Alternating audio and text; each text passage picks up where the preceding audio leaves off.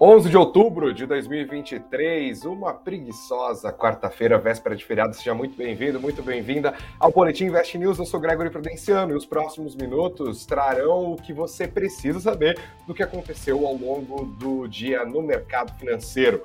O IPCA veio abaixo do que o mercado estava esperando. Boas notícias para o mercado como um todo e principalmente para o Banco Central, né? Que tem uma tarefa um pouco menos inglória em relação aos juros do Brasil. A gente vai repercutir esses números. O Ibovespa subiu hoje, moderadamente. O dia foi de otimismo cauteloso. A gente vai falar sobre isso também. A Petrobras e a Amazônia, o presidente da companhia, disse que em 2024 a empresa já quer começar a perfurar poços na foz do rio Amazonas, mas claro, tudo depende de aprovações do IBAMA, que ainda não sinalizou quando deve analisar os recursos apresentados pela petroleira. O saldo do dia, investidores, é, como eu disse, de otimismo cauteloso ou de uma cautela otimista, tanto nas bolsas americanas quanto aqui no Brasil. E todos os detalhes você vai entender agora no Boletim Invest News. Não se esqueça, por favor, de sentar o dedo no like, de se inscrever no canal do Invest News e de compartilhar o link com toda a galera. Quero saber também quais são os seus planos para o feriadão. Deixa aqui nos comentários, daqui a pouco eu leio a participação da galera para a gente fazer juntos a nossa live aqui. Obrigado pela audiência de quem está junto com a gente no YouTube, ao vivo ou posteriormente também pelas plataformas de áudio e também na sua Alexa. Informação chegando ao Boletim Invest News desta quarta-feira.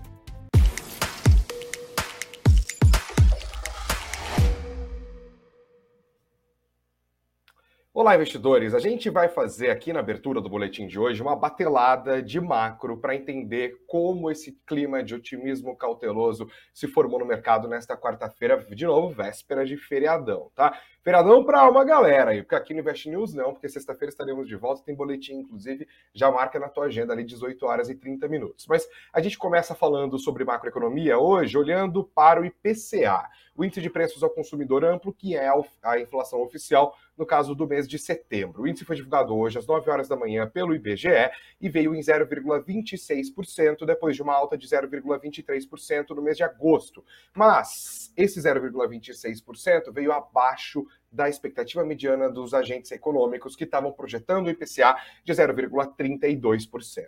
Além do número em si ter vindo abaixo, número cheio, também a composição do índice agradou os agentes do mercado, tá? Houve números melhores do que esperado nos serviços e também o índice de difusão que mede quanto da inflação está espalhada entre os itens que compõem a cesta, que é acompanhada mensalmente pelo IBGE, estão de fato aumentando. E esses números também vieram abaixo do que o mercado esperava. Inclusive, o índice de difusão veio abaixo do que aconteceu no mês anterior, ou seja, menos itens da lista que compõem o IPCA tiveram alta no mês de setembro. Essa inflação menos espalhada é um bom indicador. Também os índices de, de os núcleos de inflação, que são acompanhados de perto pelo Banco Central na hora de tomar suas decisões sobre juros. Enfim, foi um belíssimo IPCA que acabou trazendo um pouquinho mais de otimismo. No acumulado de 12 meses, no entanto, houve uma aceleração em relação à medida da semana passada, tava, do mês passado, que estava na faixa dos 4%. Agora nós temos uma inflação acumulada em 12 meses de 5,19%. Mas esse número tem uma armadilhazinha, tá? Isso porque ele está desconsiderando, né, conforme vai passando os 12 meses ali, um período em que houve deflação no ano passado, nos meses de julho, agosto e setembro, por conta dos impactos da redução do ICMS sobre os combustíveis, que gerou uma deflação artificializada ali ainda no contexto, no contexto das eleições do ano passado. A partir do mês que vem, esse efeito vai ser deixado de lado e aí nós devemos ver uma desaceleração da inflação acumulada em 12 meses. Especialmente porque, como eu disse hoje, o número cheio veio abaixo do que o mercado esperava. Inclusive, tem muita instituição financeira que deve revisar para baixo as suas projeções para o IPCA de 2023. De novo, aquele cenário que a gente já tem repercutido aqui no Boletim Invest News, de uma inflação surpreendentemente mais fraca, de uma desaceleração da inflação num ritmo ainda maior do que o mercado estava esperando, que deixa o Banco Central numa situação um pouco mais confortável. Algumas instituições financeiras, a partir da divulgação do número de hoje, já rebaixaram as suas projeções para IPCA de 2023 e outras ainda não tomaram essa decisão, mas dizem que de fato tem o que se chama em economia de um viés baixista. Né? O viés, olha, a gente não vai mexer agora na projeção, mas se formos mexer, vai ser uma mexida para baixo. Então temos o Banco Central num cenário de um pouco mais de tranquilidade. Lembrando, o Banco Central já está cortando a Selic, foram dois cortes de 0,50, agora a taxa básica de juros da nossa economia está em, em 12,25% tá bom? Vamos continuar neste caminho se tudo der certo, né? Vamos ver até onde vai o ciclo de afrouxamento monetário do nosso país. O economista André Perfeito repercutiu os números e disse o seguinte: atenção para essas aspas. O Brasil pode entrar no momento de euforia na conjunção de inflação sob controle, juros em queda, atividade ganhando força, porque a massa salarial subiu, conforme foi divulgado na última PNAD, e o fato de ser uma economia que está distante dos problemas geopolíticos atuais. Esta é uma situação inédita no sentido de certo deslocamento da dinâmica global mas é uma hipótese que devemos considerar. Esse foi o primeiro ponto dessa quarta-feira. O segundo, também olhando para a macroeconomia, também diz respeito a juros, mas especialmente às impressões dos dirigentes de política monetária do FONC, que é o Copom do Federal Reserve, Banco Central dos Estados Unidos. Hoje, o mercado operou com cautela, de novo, até a divulgação por volta das três horas da tarde da ata do FONC, que é igual à nossa ata do Copom, só que a nossa ata é divulgada na terça-feira seguinte à divulgação da decisão de política monetária, que aqui acontece na quarta-feira. Nos Estados Unidos também acontece na quarta-feira, só que a ata é divulgada três semanas depois. Então, o documento que o mercado leu com atenção hoje é em relação ao encontro que aconteceu em, nos dias 19 e 20 de setembro. Naquela ocasião, a autoridade monetária decidiu pela manutenção dos juros na faixa de 5,25% a 5,50% ao ano. E o Copom, o, a ata do FONC, trouxe o mesmo tom do comunicado do Fed de três semanas atrás, que também acabou sendo reafirmado ali por parte de Jerome Powell. Eles citam incerteza em torno da trajetória da economia dos Estados Unidos, incluindo dificuldades de estimar os, o estado dos mercados financeiros, também potenciais choques nos preços de petróleo e impacto das greves sindicais que levaram autoridades do Federal Reserve a adotar uma postura cautelosa na reunião do mês passado, a cautela que fez com que eles falassem que saber, não vamos nem subir nem derrubar, vamos manter. Tá? Aspas, inclusive importantes, fala em proceder com cuidado na determinação da extensão da consolidação adicional da política monetária que pode ser apropriada. Essa ata, no final das contas, acabou é, reforçando as apostas de manutenção dos juros nos Estados Unidos na próxima super quarta, que vai ser no comecinho do mês de novembro, tá? Super quarta porque tem decisão de juros lá na gringa e também aqui no Brasil. Inclusive o mercado tem também é, consolidado a percepção de que a alta dos rendimentos dos títulos do Tesouro Americano, de certa forma, já fizeram parte do efeito de aperto monetário no mercado financeiro ao longo das últimas semanas. Nós temos visto recuos dos treasures nos últimos dias, mas nada que coloque os índices nos níveis anteriores, né, que estavam ali no patamar mais baixo por volta do mês passado, por exemplo isso também trouxe um pouco mais de otimismo cauteloso aos Estados Unidos, inclusive porque outro indicador de inflação estava no radar dos investidores, que foi o PPI, a inflação ao produtor. Ela veio um pouquinho acima do que se esperava, mas não o suficiente para alterar as apostas de manutenção de juros nos Estados Unidos no começo do mês de novembro, como eu já pontuei aqui. O outro ponto, falando também de macroeconomia, viramos o capítulo. Lembrando que tudo isso está no nosso site? Está em investnews.com.br. A gente fala do FMI, que vê riscos para inflação e crescimento se o conflito no Oriente Médio se ampliar aspas, da Gita Gopinath, que ela é a segunda no comando do Fundo Monetário Internacional. Ela afirmou que a guerra entre Israel e Hamas pode impulsionar a inflação e prejudicar o, o crescimento global se virar um conflito mais amplo que provoque alta significativa nos preços do petróleo. Preços do petróleo sobem, indicadores de inflação também sobem, bancos centrais são convidados a permanecer numa postura mais agressiva, ou seja, manter juros mais altos por mais tempo ou até continuar a trajetória de elevação. Os modelos ah, elaborados pelo FMI mostraram um aumento de 10, que um aumento de 10% nos preços do petróleo significaria uma elevação da taxa de inflação em 0,4 ponto percentual daqui um ano. Essa aspas veio da vice-diretora gerente da FMI em entrevista a Francine Lacqua da Bloomberg TV. Neste cenário, o PIB global cairia 0,15 ponto percentual. Lembrando que esse é um cenário que atualmente não é o cenário número um do mercado, tá? A gente continua a ver uma correção nos preços do petróleo, a gente continua a ver os juros dos treasuries caindo, a gente continua a ver uma reforço, um, um reforço nas apostas de que o conflito não deve se espalhar para o Oriente Médio, especialmente depois que ontem Ali Khamenei, líder supremo do Irã, disse que não houve participação do país nos ataques feitos contra Israel pelo grupo terrorista Hamas no último sábado. Não quer dizer que ele tenha estendido as mãos para Israel, não. Inclusive, disse coisas que não valem nem a pena serem repetidas aqui. Mas o ponto é, não houve uma demonstração de disposição por parte do Irã de se envolver ali no conflito. Então, isso, claro, continua sendo monitorado pelos agentes econômicos, mas nesta semana não trouxe impactos significativos, além da alta do petróleo que nós vimos na segunda-feira. E para fechar essa batelada, a gente fala agora um pouquinho sobre China. Também tem matéria no nosso site explicando o que está rolando, tá?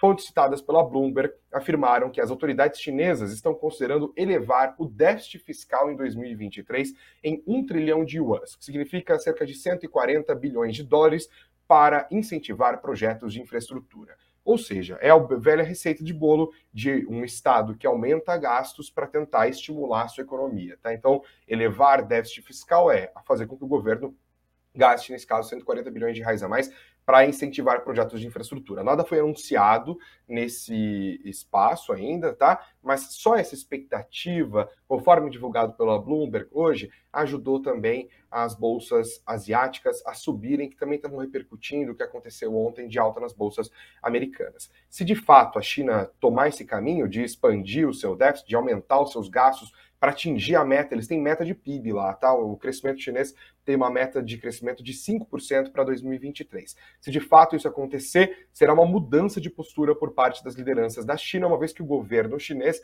tem evitado até agora estímulos mais amplos. Diante dessa batelada de números, vamos conferir os dados de fechamento do mercado nesta quarta-feira. Primeiro falando do Bitcoin. Por volta das 5 horas e 30 minutos nessa tarde, estava caindo forte, tá? 2,47% de recuo, 26.715 dólares. Já a moeda americana andou um pouquinho de lado, mas deu um passinho para trás. 0,13% de queda nesta quarta-feira. Assim, eu te dou uma doleta, você me devolve R$ 5,0498. Já foi para baixo dos R$ 5,05. O IFIX voltou a subir, 0,11%, fez com que o índice dos fundos imobiliários da B3 fosse devolvido ao nível dos 3.184 pontos. E o Ibovespa, nesse clima todo de otimismo cauteloso, subiu um pouquinho, 0,27%, e fez com que o índice fosse devolvido ao nível psicológico, inclusive de 117 mil pontos, 117.051 pontos no arredondado, que a gente considera o fechamento do Ibovespa de hoje. As maiores altas, só um segundinho que eu vou ter que dar uma micro tossida. Voltei. Pronto. Agora a gente fala do Ibovespa de hoje, da trinca da, da beleza ali, da trinca do que se deu bem. As ações da Gol foram as ações que mais subiram dentro do Ibovespa hoje, 4,56%. Na sequência, Atacadão, 3,27%, e Alpargatas, que ontem ficou entre as maiores quedas do dia, repercutindo no relatório do CIT, que viu um valuation desmedido para a empresa, que reduziu o preço-alvo das ações. Os papéis caíram ontem 4%, tiraram 120 milhões de reais de market capitalization da Alpargatas. Hoje, isso significou um bom ponto de entrada para muitos investidores e com isso as ações da Alpargatas subiram 2,80%, fechando a trinca do sorriso do Ibovespa. Agora, a trinca da sofrência. IRB Brasil, sempre volátil, 6,89%, 6,89%, quase 7% de queda nessa quarta. Depois, os papéis de Magazine Luiza. Agora que eu vi aqui, que eu coloquei...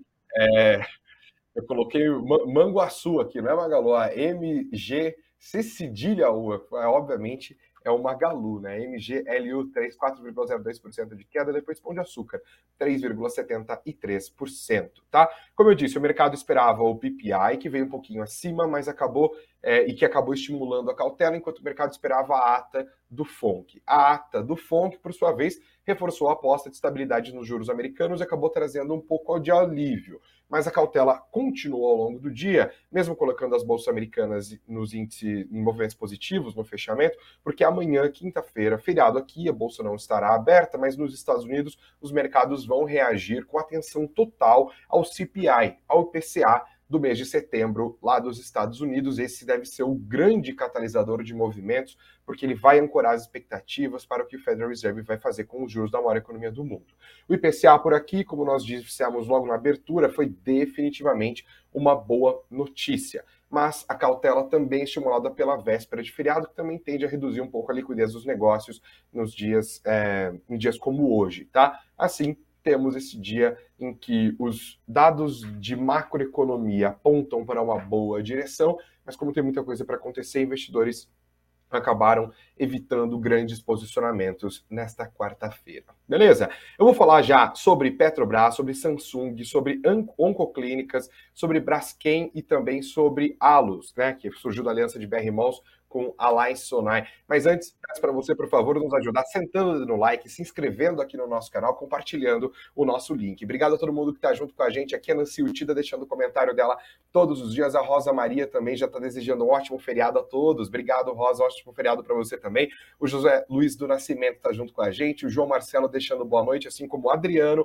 o Walter Souza, que já está no clima de sextou aqui. O Fábio está lamentando. Ele falou: sobe não, Ibovespa, eu quero comprar. Calma, calma, ainda haverá oportunidades, Fábio. Obrigado pela sua participação. A Vânia está aqui, muito querida, deixando os comentários dela, falando que eu sou ótimo. Obrigado, Vânia. Ótimo ter você por aqui. Obrigado também ao Davi Tavares, que está nos acompanhando. Meu pai Samuca Prudenciano, deixando sempre os emojis dele. O Fabinho Silva, junto com a gente, deixando boa noite também. O Lucas Almeida, deixando um grande abraço para mim, para toda a galera aqui. Ótimo programa, você é 10. 10 nessa audiência queridíssima que está junto com a gente. O Henrique Silva deixando boa noite dele, junto com o Fábio Luiz. C. Santos. Digam para mim aqui o que vocês vão fazer nesse feriadão, quais são os planos? Estou considerando um possível bate-volta com um amigo para a praia, então São Sebastião amanhã, talvez, mas vou botar em oração, como dizia na época na igreja aqui, vamos ver, né? Se quem tiver no, no Camburi, Camburi amanhã, talvez possa ter a, a terrível vista de me ver de sunguinha. Vamos ver, preciso trocar esse sunga, inclusive. Vamos falar um pouco mais sobre as empresas? Hoje, gente, agora a gente fala sobre Petrobras. Tem matéria no Invest News, tudo de graça, fácil para você acessar, sem paywall, sem nada. Petrobras tem expectativa de perfurar a foz do Amazonas em 2024, fala do presidente da empresa, Jean Paul Prates, tá? Eles querem o aval do Ibama para começar a perfurar um poço exploratório de petróleo e gás na bacia da Foz do Rio Amazonas, em águas profundas do Amapá, já em 2024. Declaração, como eu disse, do próprio Jean Paul Prats. Essa região, investidores, faz parte da chamada Margem Equatorial Brasileira, que é uma ampla área que vai do estado amapaense até o Rio Grande do Norte e é vista como a nova fronteira exploratória de petróleo e gás do país, com grande potencial de descobertas, mas também com enormes desafios socioambientais. O Prates disse o seguinte, abro aspas, é lícito afirmar que nós temos toda a expectativa legítima de ainda no primeiro semestre do ano que vem, ou no mais tardar, ao longo do ano,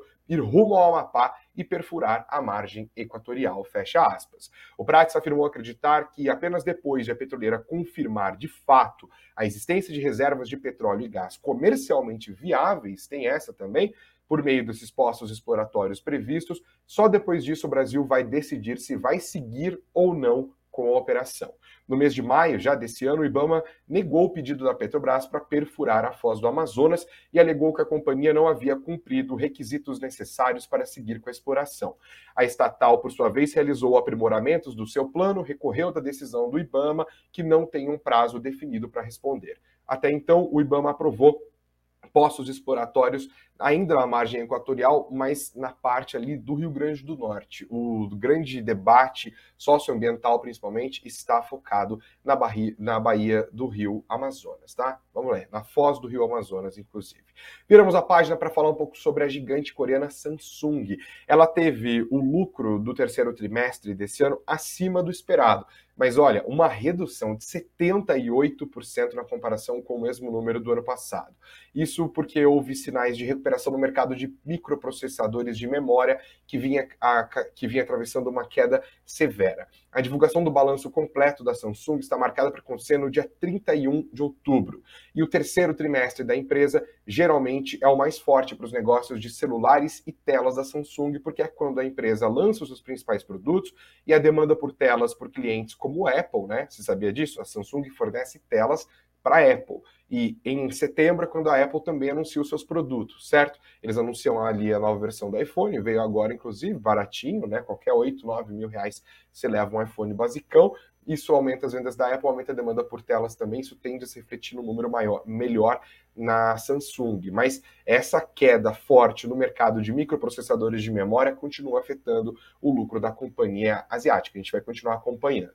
Viramos a página para falar um pouco sobre oncoclínicas. O BTG Pactual soltou um relatório sobre a oncoclínicas. Eles estão prevendo um upside, uma valorização das ações da empresa, assim, bastante elevada. Tem matéria no nosso site, vem comigo, vamos acompanhar.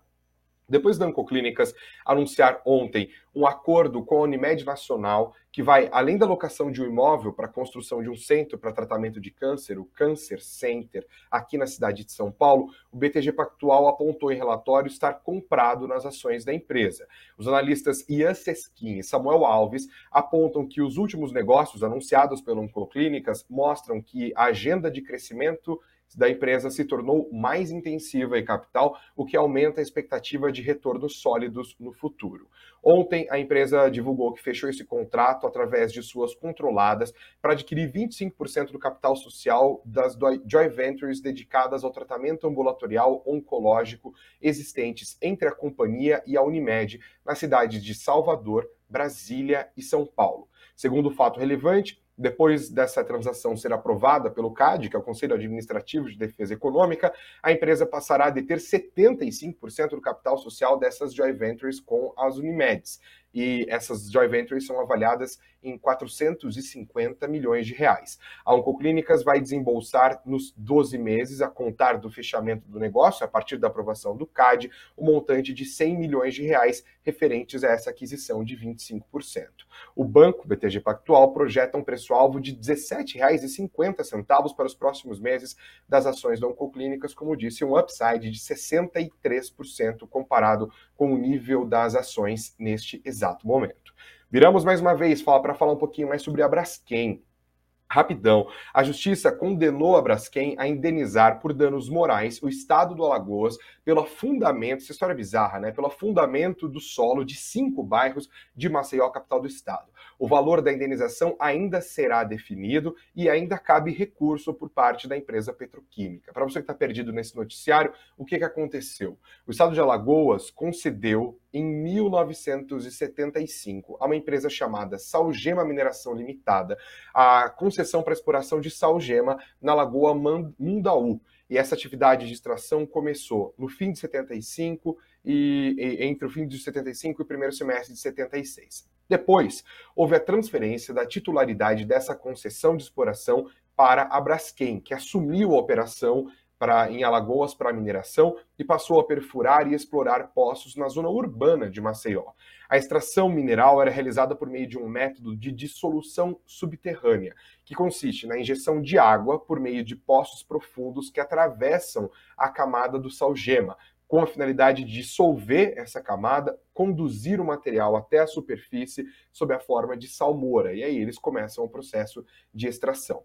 Só que em março de 2018, houve o início o processo de afundamento do solo de Maceió, nos bairros Pinheiro, Mutange, Bebedouro, Bom Parto e Farol. De acordo com o governo do Alagoas, 15 mil imóveis foram afetados e 60 mil pessoas tiveram de ser desalojadas. Esse é um passivo importante para a Braskem, que também é considerado pelas empresas que estão querendo comprar a participação da empresa, que hoje está nas mãos da Novodor, a antiga Odebrecht.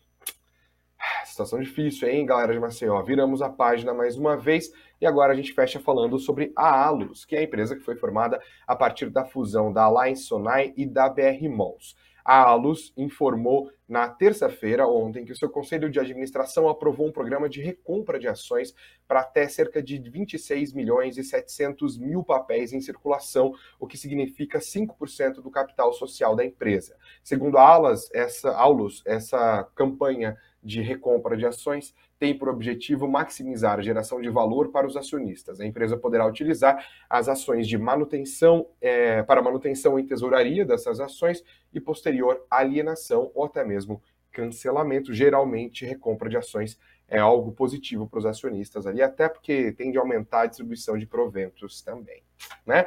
Deixa eu dar uma olhada nos comentários antes de me despedir da galera aqui. A Carla Silva está junto com a gente. Obrigado pelos comentários. O Sérgio Minado diz que Caraguatatuba já está lotada de gente para o feriado. O Alex Nascimento falando que o celular da Samsung é horrível, que sempre dá defeito, que a TV é razoável. Cara, eu confesso que eu sou Samsung boy. Meu celular é Samsung, meu relógio é Samsung, minha TV é Samsung. Nunca tive problema. Né? Não sei se eu que dei sorte, se o Alex que deu azar. Deixem mais comentários aqui também. Gente, estamos terminando a nossa conversa de hoje. Rapidinha, né? Véspera de feriado pede nada muito extenso. Então, aproveite o feriado com muito juízo, mas não juízo em excesso, porque juízo demais também atrapalha. Estaremos de volta aqui, tá? Na sexta-feira tem pregão, tem resumo do que está acontecendo com o mercado, às 18 horas e 30 minutos aqui no canal do Invest News. É o nosso boletim de todos os dias, tá? Beijos aos de beijos, abraços aos de abraços, muito dinheiro no bolso. Até sexta-feira e vão aproveitar esse feriado, graças a Deus, graças a Nossa Senhora, inclusive, né? Feriado religioso. Essa é a beleza no Brasil, da sua diversidade. Maior país católico do mundo, maior país pentecostal do mundo, maior país kardecista do mundo, é a nossa diversidade. Tem que ter feriado mesmo. Eu gosto de feriado, né? Empresário não costuma gostar, mas eu tô aqui com os proletários. Vamos descansar. Valeu, gente. Obrigado. Até sexta.